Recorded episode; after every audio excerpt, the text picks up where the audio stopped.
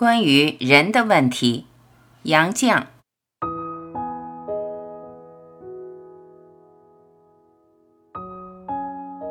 人有灵魂，我首先要说，人有灵魂。每个人都有一个身体，而身体具有生命，称灵魂。灵魂是看不见的，但身体有没有生命却显而易见。死尸和活人的区别看得出、摸得着。所以，每个活着的人有肉体，也具有生命。我已经说过，人的生命不是草木虫蚁的生命，也不是禽兽的生命。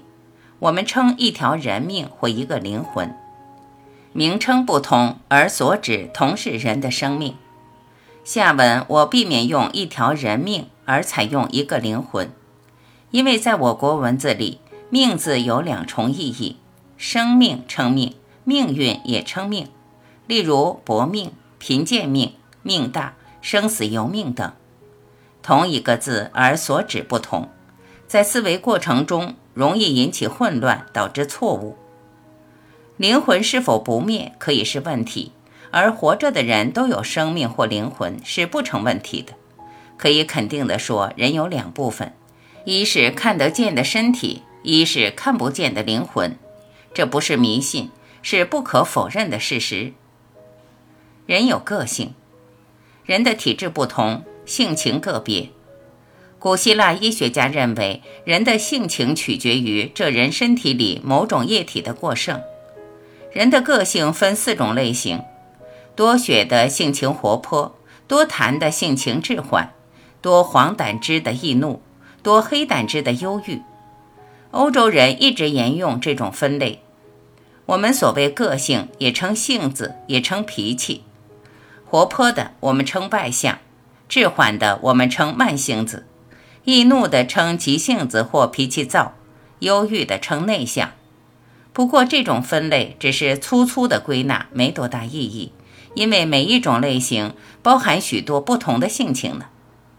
急性子有豪爽的、敏捷的、冒失的，也有粗暴的。慢性子有沉静的、稳重的、死板的，也有傻呆的。反正性情脾气各人各样，而且各种类型的区别也不能一刀切。有人内向，同时又是慢性子或急性子。我只求说明体质不同，性情个别。老话：一棵树上的叶子叶叶不同，人性质不同，各如其面。按脑科专家的定论。个人的脑子各不相同。常言道：“一个人一个性，十个人十个性。”即使是同胞双生，面貌很相似，性情却迥不相同。个性是天生的，到老不变。有修养的人可以约束自己，可是天生的急性子不能约束成慢性子，慢性子也不能修养成急性子。婴儿出生，啼声里就带出他的个性。急性子哭声躁急，慢性子哭声悠缓，从生到死个性不变。老话：从小看看到老一半，江山易改，本性难移。七十二变，本性难变。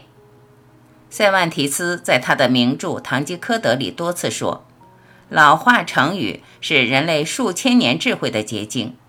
韩非子说：“古无虚言。”他们的话的确是不错的。每个人天生有个性，个性一辈子不变，这是可以证实的。天地生人，人多的不可胜数，但所有的人指纹不同，笔迹不同，也是个性不同的旁证。人有本性，一本性的意义。人有本性，指全人类共有的本性，而且是全人类所特有的。猫有猫性，狗有狗性。牛有牛性，狼有狼性，人也该有人性。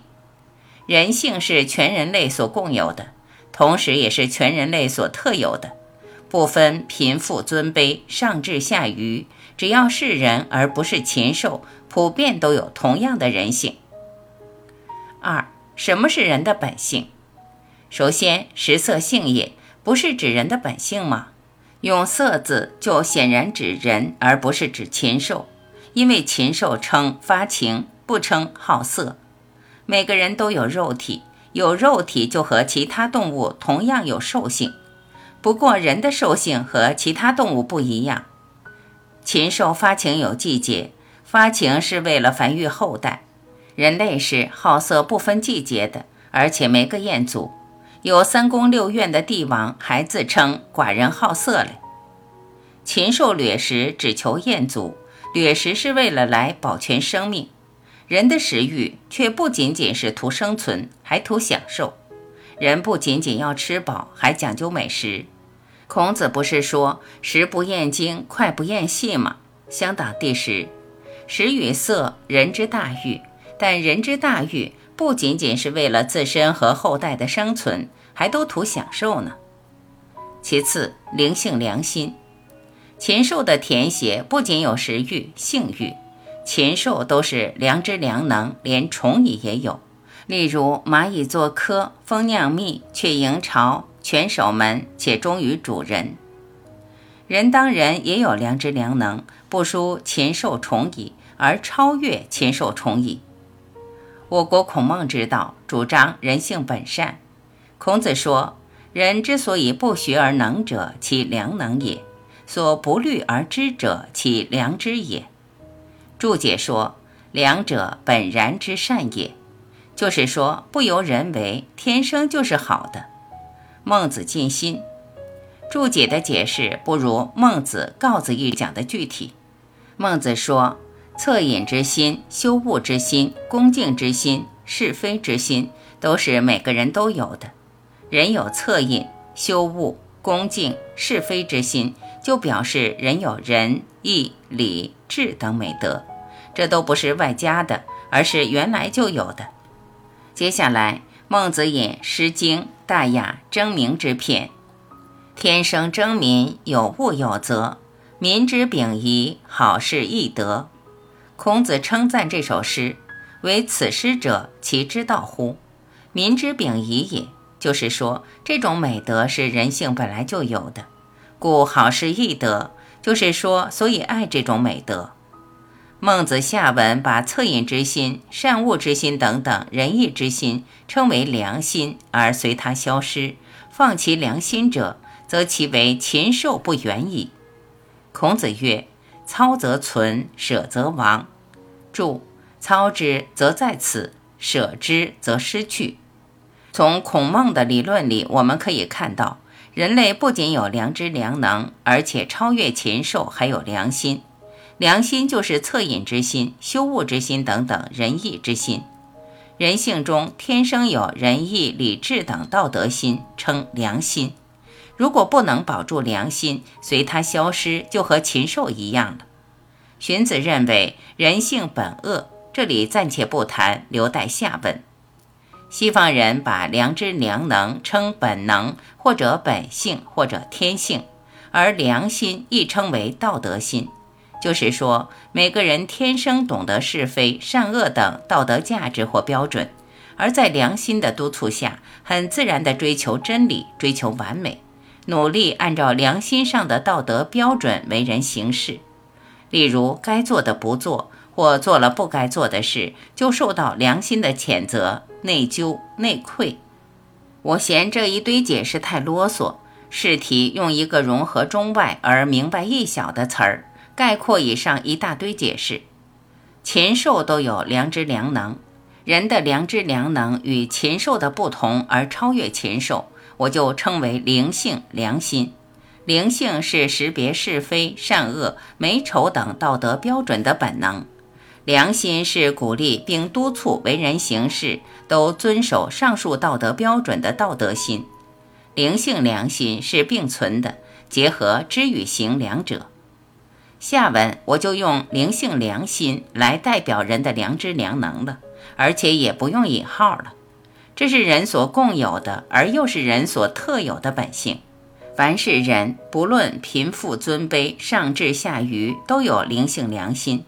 贫贱的人道德品质绝不输富贵的人，愚笨的人也不输聪明的人。他们同样识得是非，懂得好歹。我认识好几个一介不取于人，而对钱财十分淡漠的人，他们都是极贫极贱、毫无学识的人。昧了良心、为名为利而为非作歹的聪明人倒比愚人多。据农村人说，山里人最淳朴善良。乡里人和山里人并未受到特殊教育，只是本性未受污损。他们认为人越奸，心越黑，越得意发财。当然，这不能一概而论，但不分贫贱尊卑、上智下愚，都有灵性良心是肯定的。三，每个人都具有双重本性。人是灵魂与肉体的结合，灵与肉各有各的本性。食色性也是人的本性，灵性良心也是人的本性，这两重本性是矛盾的、不相容的。我们可以从日常生活中看到这两种不相容的本性。出生的婴儿只要吃足奶、拉了屎、撒了尿，换上干净的尿布，就很满足地躺在床铺上，啃着自己的拳头或者脚趾，自说自讲，或和旁边的亲人有说有讲。尽管说的话谁也不懂，婴儿纯是一团和爱。出生的婴儿还不会笑，但梦里会笑。法国人称天使的微笑，做妈妈的多半见过，是无法形容的宁静甜美。以后婴儿能笑了，但不能笑出天使的微笑了。不过婴儿的笑总是可爱又令人快乐的。婴儿渐渐长大，能听懂大人的赞许。也会划手划脚表示欢心。假如听到大人责骂，也会哭或忍住不哭，嘴巴瘪呀瘪的表示委屈或无奈。一岁左右都懂事了，不会说也会嗯嗯的比划着指着示意。会说话了，会叫爸爸妈妈等亲人了，这时什么都懂，什么都学。小娃娃最令人感到他有灵性良心，他知好歹，识是非，要好。他们还没有代表个人意识的自我，小娃娃都不会自称我。大人责骂称呼他如宝宝、娃娃、毛毛、臭臭，还要加上一个乖。尽管乖字还不会说，咬着舌子也要自称乖。我认识亲友家不知多少乖宝宝或乖毛毛等娃娃呢。有人说要好不是天性，是妈妈教的。小娃娃怎么教呀？无非说。孩子要乖啊，要听话呀，他们觉得这就是好。小娃娃都要求好，长大了才懂得犟，长大了才有逆反心理呢。天真未凿的婴儿是所谓赤子，大人者不失其赤子之心者也的赤子。婴儿都是善良的，有凶恶的婴儿吗？婴儿没有凶恶的，但是婴儿期很短，赤子之心很快就会消失。小孩子渐渐成长，渐渐不乖。随着身体的发育，个性也增强，食欲也增强。孩子到了能吃糕饼的时期，就嘴馋，爱吃的东西吃个没完。个性和善的还肯听大人的劝阻，倔强的会哭哭闹闹争食。父母出于爱怜，往往纵容。孩子吃伤了，肚子疼了，就得吃苦药。生病吃药都是苦恼的。聪明孩子或乖孩子会记住，就肯听话，克制自己；食欲强而任性的孩子，就得大人把好吃的东西藏起来。一般孩子越大越贪吃，越大越自私，甚至只要自己吃，不让别人吃。但两岁、三岁还是孩子最可爱的时期，四岁、五岁就开始讨厌了。我们家乡有几句老话：三客气，可爱；四有趣，五讨厌。六志气可厌，七岁八岁饶两岁，或七岁八岁猫也讨厌，狗也讨厌，说的是虚岁。每个地方都有类似的老话，因为这是普遍的情况。孩子越大越讨厌，为什么呢？孩子的身体渐渐发育，虽然远未成熟，已经独立行动，能跑能跳能奔能蹦。这个时期，孩子的自我冒出来了。孩子开始不乖的时候，还觉得自己应该乖，人家说他不乖，还觉得没趣或心虚。可是刚冒出头的我，自我感觉良好，一心只想突出自己。人来疯，不就是要招人注意吗？孩子好争强，爱卖弄，会吹牛，会撒谎。孩子贪吃争食，还会抢，还会偷，还会打骂吵架，欺负弱小。孩子五六岁。早熟的欲望也在觉醒，欲念越多，身体的兽性越强。西方人说，人有七种大罪：骄傲、贪婪、阴邪、愤怒、贪食、嫉妒、懒惰。这七种罪恶也包含佛家所谓贪、嗔、痴。这种种罪恶都根植于人的血肉之躯。孩子开始有我，各种罪恶都见露出苗头来。自高自大、争强好胜，就导致骄傲。要这要那，不论吃的、穿的、用的都要，就是贪婪。阴邪，也就是佛家所谓六欲，指容色、体态的娇美。巧言娇笑的姿媚，以及皮肤细腻柔滑等所挑逗的情欲。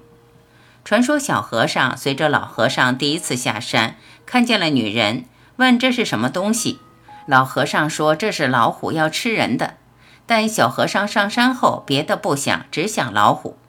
沙弥撕老虎就是现成的例子。欲望受阻，不就激发恼怒或愤恨吗？贪吃不用说，哪个健康的孩子不贪吃呢？嫉妒也是常情，我不如人，我就嫉妒他。嫉妒也是天生的，勤快需自己努力，一放松就懒了。每一种罪恶都引发另一种或多种罪恶。譬如我骄傲，就容不得别人比我强；我胜不过他，就嫉妒他。嫉妒人妒火中烧，自己也不好使。一旦看到我嫉妒的人遭遇不幸，不免幸灾乐祸，妒引起恨，恨他就想害他，要害人就不择手段了。这样一连串的，由一个恶念会产生种种恶念。例如贪吃、贪婪，就保暖思淫。这时期的孩子可说众恶皆备于我矣。这里就要谈谈荀子性恶论。荀子认为人性本恶，善者为也。据荀子性恶。不可学、不可视而在人者，谓之性；可学而能、可视而成之在人者，谓之伪。第一句说明性不是学来的，而是天生的。这话正可解释婴儿有灵性良心是婴儿的本性，是天生的。第二句话说明人能学也能学好，这就是为”。“为指人为，不是虚伪。荀子认为人性本恶，要努力学好才成好人，这却也是实情。但是人之初性本善，人的劣根性是婴儿失去赤子之心以后，身体里的劣根性渐渐发展出来的。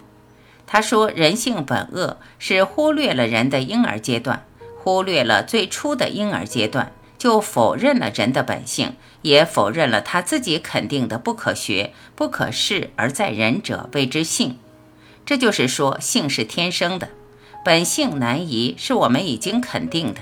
如果本性恶，就改不好。人原先本性是好的，劣根性发展后变化了，经过努力还能改好。如本性是恶的，就改不好了。人一方面有灵性良心，一方面又有个血肉之躯。灵性良心属于灵，食色性也属于肉，灵与肉是不和谐的，不和谐的两方必然引起矛盾，有矛盾就必有斗争，有斗争就必有胜负，胜者或是消灭了对方，或是制服对方，又形成统一。斗争可以不断，但矛盾必求统一。统一之后，我又成了什么面貌呢？这不是三言两语就所能说明的，怎么斗，怎么统一，都值得另立专题仔细探讨。